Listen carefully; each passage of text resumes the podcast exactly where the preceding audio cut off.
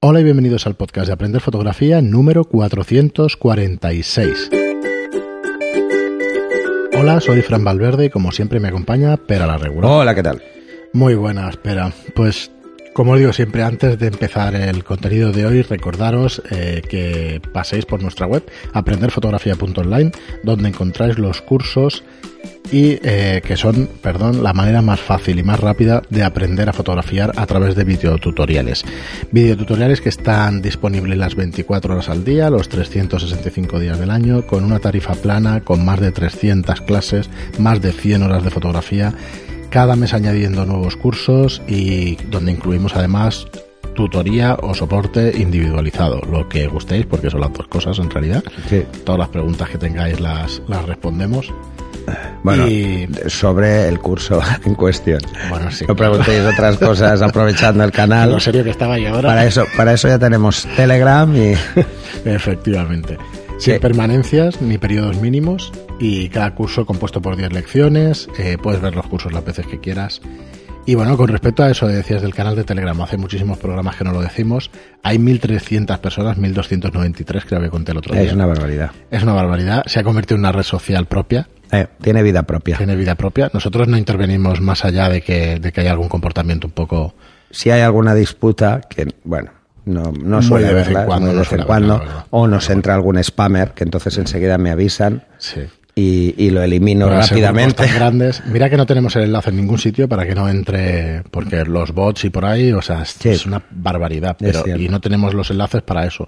Pero claro, en algún sitio ya se habrá colado y en algún sitio. Bueno, entra alguien, bueno, entra alguien a vender mm, pues cosas, su libro. Y bueno, estos rápidamente quedan expulsados y bloqueados sí, pero bueno, quitando esas cosas, pues la verdad es que es un canal bastante interesante para el que quiere una resolución rápida, alguna duda. Hay mucha gente. Hay gente que está muy activa. Yo diría que, que, hay unas 100 personas que tienen mucha actividad. Mucha, mucha actividad. El resto es gente que interviene menos o que solo lee. ¿eh? Hay gente que le da más vergüenza intervenir o que creen que saben menos, pero precisamente es un canal para, para aprender. Y hay gente, bueno, que os puede ayudar mucho. Así que bueno, también. y otra cosa os tendría que decir: si queréis hacernos una pregunta directamente en Telegram, tanto a Fran como a mí, nos, ponéis la etiqueta que es con el arroba. Eso siempre lo vemos. Y ya está, y, podremos contestar. Muy bien, pero y hoy. Quizá por eso tampoco hay tantas preguntas eh, en línea, porque desde que el canal de Telegram es tan grande, muchas aparecen allí y yo voy contestando cuando me preguntan y, si no contestan otros, que también. Va bien. Ahí es donde se genera más polémica. Cuando contesto yo no suele haber demasiada. No, a ver, al final es un canal que hemos creado nosotros, incluso yo, que me considero bastante menos experto, cuando dices algo, no es que siente cátedra, pero la gente lo suele, lo suele bueno, tampoco pretendo, pretendo crear dogmas de fe. No, pero es normal. pero en, la, en la, técnica la verdad es que, como ¿eh? decimos aquí, son favas contadas, o sea, es lo que hay. no, hay. mucha discusión. Bueno, sí la puede haber, pero vamos, no debería... No, a ver, suele, suele haber más discusión en cualquier foro por temas semánticos hmm. que por temas reales. O sea, es por cómo se explican las cosas más que, más que lo que se está explicando. O sea, son interpretaciones, pues que no, malas interpretaciones en algunos casos. Eh, porque el tono no aparece, hay mucha gente que es muy coñona, es muy de hacer broma y entonces a veces... Claro, es que ahí no sale... No sale. O poner las caritas... Yo, yo he dicho, yo siempre les digo a estos, meter emoticonos, coño, que, así seguro que, la gente se relaja, ¿no? Pero no, y luego... Mm, las discusiones eternas, ¿eh? digital o químico. Te lo iba a decir porque nunca nos metemos en estas cosas en el podcast, pero yo creo que haremos algún programa especial. Y además intentan meterme ¿eh? siempre. Sí, Para que me posicione. Yo creo que haremos alguno especial diciendo eh, por qué nos parece una tontería discutir por temas técnicos y siempre, por, equipo, como mínimo por equipo. Yo siempre acabo diciéndoles a todos la misma frase que ya se ha hecho mítica. Las opiniones son como los culos, cada uno tiene el suyo. Así que lo que me guste a mí o lo que le guste a otro no tiene por qué condicionar a nadie. Eh, y luego está la típica pregunta, ¿qué objetivo me compro? ¿Qué cámara me compro? Que eso es un clásico, ¿no? Y al final las respuestas al principio eran, pues cómprate la mía, o, ¿sabes? Eran muy así, y ahora ya no. Ahora, la verdad es que la gente eh, creo que ha entrado de una forma natural en, en esta visión que hemos intentado plasmar siempre desde el principio, que es que compra la que más te guste, no le des muchas vueltas, ni todas las cámaras No, van muy bien. O sea, es mucho más difícil hacer buenas sentido. fotos independientemente de la cámara. No te compliques mucho. Si estás empezando, no te compliques. Cómprate cualquier cámara de iniciación y si te puedes permitir una cámara mejor y te la quieres comprar, pues cómpratela, no pasa nada. Muy bien, pero pues vamos con el programa de hoy que, que queríamos hacer. La verdad es que es sencillo porque es un programa que también hemos tratado muchísimas veces, pero para hacer un especial siempre creo que es interesante tratar este tema y además, bueno, en principio el, el programa es qué es la difracción y sobre todo cómo afecta a la nitidez en tus fotografías. A ver, eh, hay que tener en cuenta que, que la difracción es una cosa que no podemos controlar, precisamente porque eh, es como es la luz en sí, o sea, es como es físicamente la luz. ¿eh? La luz es, mm, se transmite por ondas, entonces estas ondas van en línea recta y hay una peculiaridad y es que cuando tocan con un cuando intentan pasar por un espacio muy pequeño, estas ondas sufren una ligera distorsión. Esa ¿Son distorsión los fotones directamente en forma de ondas? o- simplemente se abre, ¿eh? sí. se abre y bueno, la luz se expande en forma de cono y cuando llega a esos puntos lo que hace es expandirse todavía más en más dirección, ¿no? Eh, en forma de cono también, pero claro, eh, es, se genera una distorsión.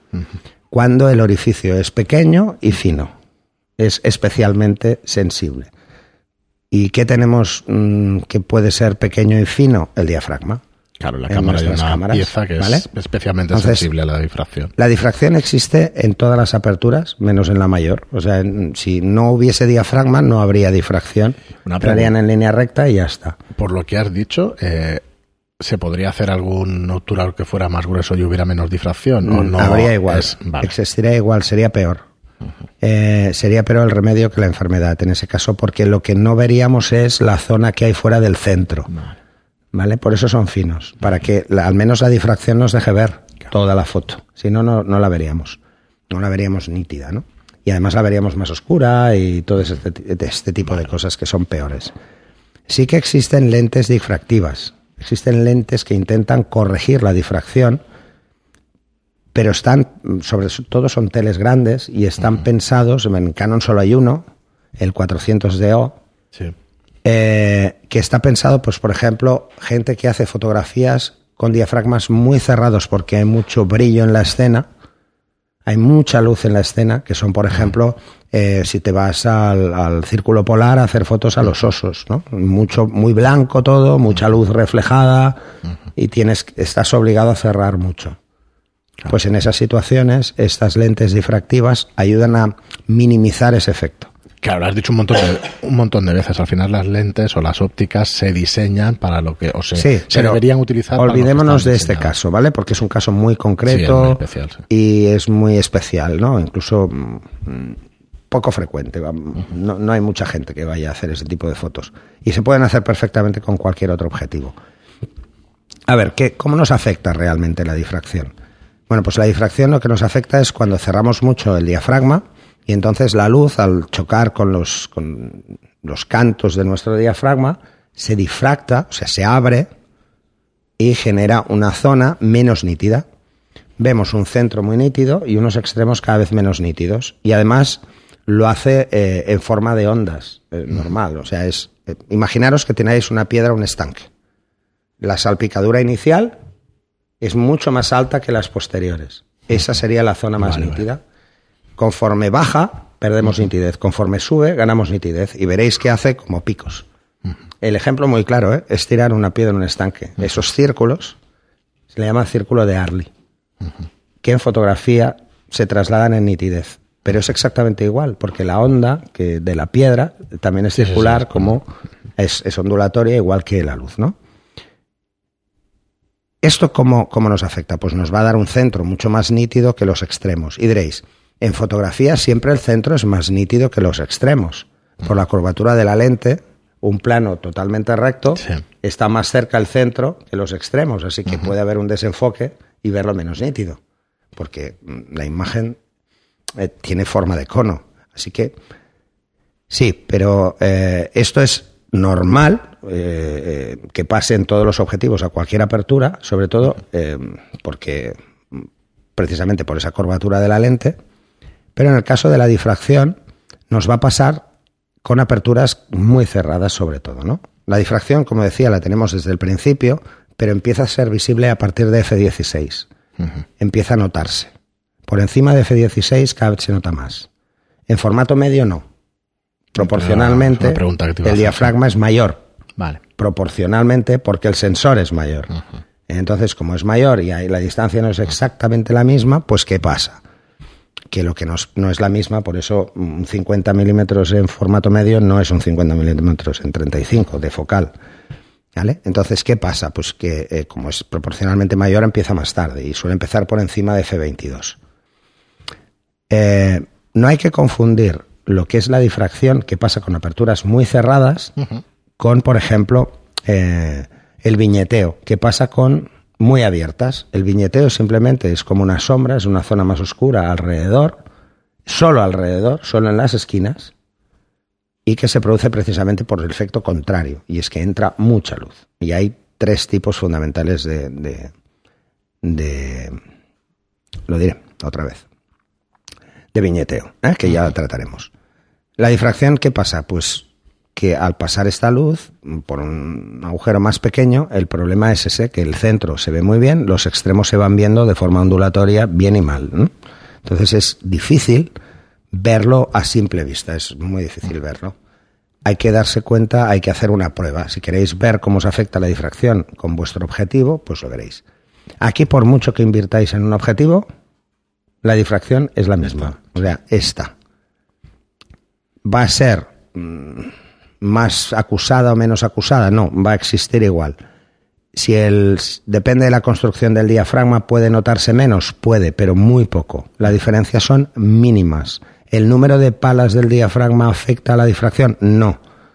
Mm, porque sigue siendo, eh, si no es circular, es pentagonal, pero sigue siendo igual de fino y se va a romper igual. O sea, se va a difractar igual, se va a abrir igual la luz. Esta distorsión de la luz nos provoca este efecto.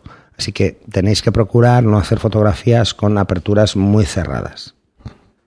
Para eso existen los filtros ND. Es mucho mejor un filtro ND que cerrar mucho. Un filtro va a restarnos nitidez de forma genérica porque es poner un cristal delante de nuestra lente, pero la difracción es mucho peor. Es mucho peor porque mm, se notará. Si queréis hacer la prueba, cogéis la cámara en un trípode, eh, hacéis cualquier objeto que ocupe todo el encuadre. ¿eh? No os pongáis muy cerca del objeto, jugar con una focal más larga, porque si os ponéis muy cerca, lo que decía de, de la lente, la curva de la lente, hará que ya veáis mal las esquinas y no interesa. O sea, interesa que, que la distancia sea lo más mm, próxima posible, que ocupe todo el encuadre. Hacéis una foto eh, a 2.8, por ejemplo, y veréis el efecto que produce. Oh, otra vez, eh, el viñeteo, y luego entráis en lo que se llama la zona eh, de punto dulce, donde todos los objetivos son más limpios, que está entre 5, 6 y 8 y F8. ¿Mm? A, partir de hasta 8. ¿eh? 8 es, es, hasta 11 y 8 viene a ser el ideal. Donde tenemos un equilibrio entre aberraciones, que son en, aperturas mayores, y difracción, que son en aperturas más pequeñas. Entonces hacéis la prueba 2.8, hacéis la prueba F8, por ejemplo, y hacéis la prueba F16 o F22 o lo que sea. Y os daréis cuenta de que la zona central suele ser mucho más limpia porque mm, la luz entra totalmente en línea recta, no se abre al tocar las, los bordes del diafragma y os daréis cuenta de que os iréis moviendo, ampliando la imagen del centro a los extremos y veréis zonas limpias, zonas no limpias, hasta que los extremos más lejanos del centro, sobre todo en el plano horizontal, veréis que apenas hay nitidez. Cuando hagáis esta prueba, jugar con la obturación. No juguéis con el ISO. ¿Vale? el triángulo, el triángulo de, bueno, triángulo de, de exposición, tenerlo en cuenta. En este tema es un binomio. Eh, Mejor utilizar dos cosas. No uséis el ISO porque os confundirá eh, las capacidades que tiene eh, vuestro sensor para gestionar el ruido, os puede confundir con el efecto de la difracción. Le mete un factor más, digamos. Una vez hagáis tengáis hecho este ejemplo, el coger una obturación, ir variando la obturación y tener estas tres, podéis hacer la prueba, por ejemplo, a poner un filtro ND y no cerrar tanto. Y veréis que prácticamente será igual que el diafragma escogido menor. Veréis que perdéis un poco de calidad con respecto al diafragma, pero no tanto como si cerramos mucho el diafragma.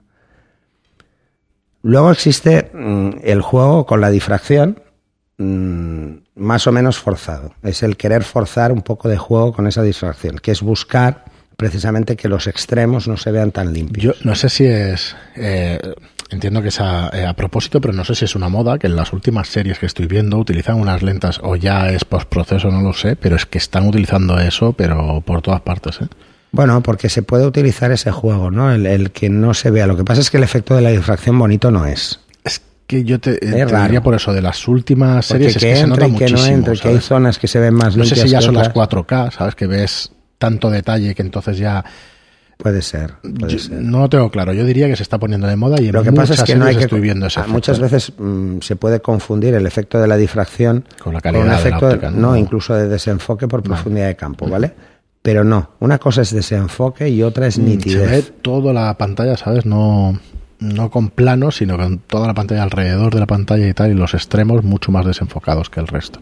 Bueno, pues entonces hablamos de desenfoque. ¿Eh? Hablamos de jugar con, con aperturas Yo muy diría que no es difracción, pero vamos. No, que el juego con la difracción te darás cuenta de porque la pérdida es de nitidez. O sea, debería verse bien y no se ve bien. Vale. O sea, está en el mismo plano. Hostia, pues es posible ¿eh? que utilicen eso. Si está en el mismo plano, o sea, si estamos haciendo una foto a algo que está en el mismo plano, debería verse igual de limpio el centro que los extremos. Y en el caso de la difracción no es así. Pues Vale. te diría que están jugando con esas historias para Pues es esos posible. efectos. Entonces, hay, hay juegos en los cuales el cerrar el diafragma es la única forma de obtenerlos. Mm. Uno es forzar esa difracción, o sea, que parezca que el centro de atención es el centro de nuestro encuadre. Pero ¿le da rabioso enfoque un F22 o no? ¿O pierdes también por otro lado? A ver, En el centro, cuanto, decir, ¿eh? no, cuanto más abierto es el diafragma, más resolución obtengo, ¿eh? Vale. ¿vale? Y cuanto más cerrado, menos. ¿M? Vale, o sea, el efecto de la difracción va asociado a eso. ¿eh? Eh, ¿En qué progresión se nota? Bueno, no se nota muy rápido, se nota más otras cosas, pero eso es así. Ahora, cuanto a más resolución tengo, más aberraciones.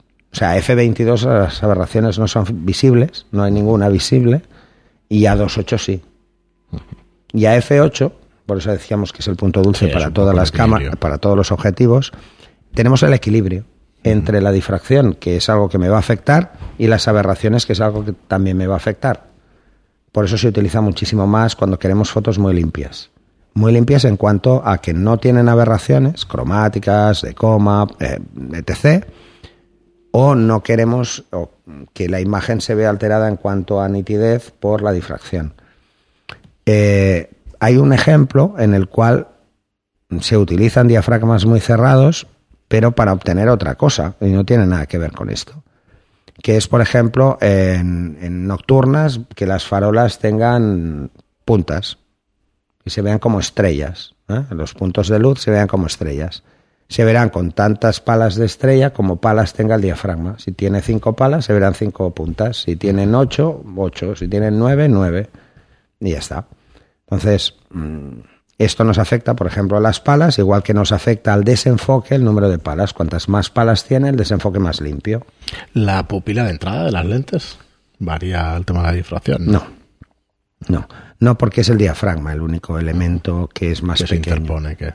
Eh, el tamaño de la pupila de entrada afecta en la resolución óptica, ¿vale? Sobre todo se nota muchísimo en angulares. Y en angulares se nota mucho porque la curva es muy forzada. Entonces, cuanta más pupila de entrada, mejor Menos entra curva. la luz, ¿vale? Eh, y entra con más, es más limpia. Y, en, por ejemplo, en superteles. Pero en superteles es por lo contrario. Fijaros que las pupilas de entrada de un supertele Mm. son muy grandes, pero el ángulo es muy pequeño. Pues ¿por qué el cristal es tan grande? Para que la zona central sea lo más recta posible. O sea, no tengamos el efecto No está curva, cogiendo, digamos, todo no tengamos que- el efecto curva en el plano. Y entonces tengamos una imagen más limpia en el centro de los extremos. Cuanto más curva es la lente, más se nota la diferencia del centro de los extremos en una fotografía convencional. Si a eso le sumamos que puede haber difracción, pues se notará más. todavía. Por ejemplo, si cogéis un gran angular 24 y hacéis una fotografía a una pared mm, decorada o como queráis, algo que, que tenga detalle, que tenga detalle todo en la pared, lo hacéis con un 24, eh, os daréis cuenta de que del centro a los extremos, incluso en, en 2.8 o incluso en F8, vais a ver que en 2.8 puede haber alguna aberración y en F8 no son tan visibles las aberraciones, pero sí que veréis que los extremos son un poquito menos nítidos, es por la curva de la lente.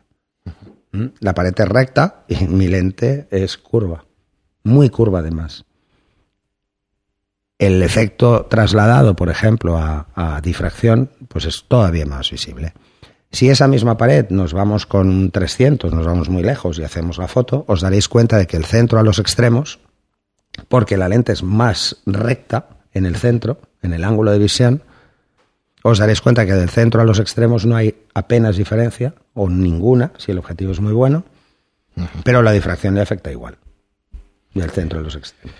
Muy bien, pero pues hasta aquí. Es un poco rollo, pero bueno. No, pero ha salido bastante más, más sencillo de lo que yo esperaba. O sea, bueno, que bien, sepáis que, que, si cerramos diafragma, la efectos. difracción va a hacer que no veamos tan nítido eh, fuera de la parte central. Te da un salto también tu fotografía cuando te compras los objetivos tan buenos como que tienes 1.2 y 1.4 y siempre quieres disparar esas aperturas. Cerrar siempre es una buena idea, 5, 6, F8 y te sí. da un salto tu, tu, nivel fotográfico, te da un salto. A ver, ¿cuál es la ventaja? ¿Cuál es la ventaja de tener objetivos muy, muy buenos? Es que puedes disparar aperturas muy abiertas, pero muy cerradas no. Fijaros, los objetivos 1.2 no suelen pasar de 16 o de 22 no suelen pasar porque no tienen sentido. Porque son objetivos pensados para retrato sí. o son objetivos pensados para uso general en la calle. Eh, que, en, por ejemplo, el 5012 llega hasta 22, el 85 llega hasta 16, o sea, no tiene sentido. Pues como digo, hasta aquí el programa de hoy. Muchísimas gracias a todos por estar ahí, muchísimas gracias por vernos, por escucharnos y gracias por vuestras reseñas de 5 estrellas en iTunes y por vuestros me gusta y comentarios en iBox. Muchas gracias y hasta el próximo programa. Hasta el siguiente.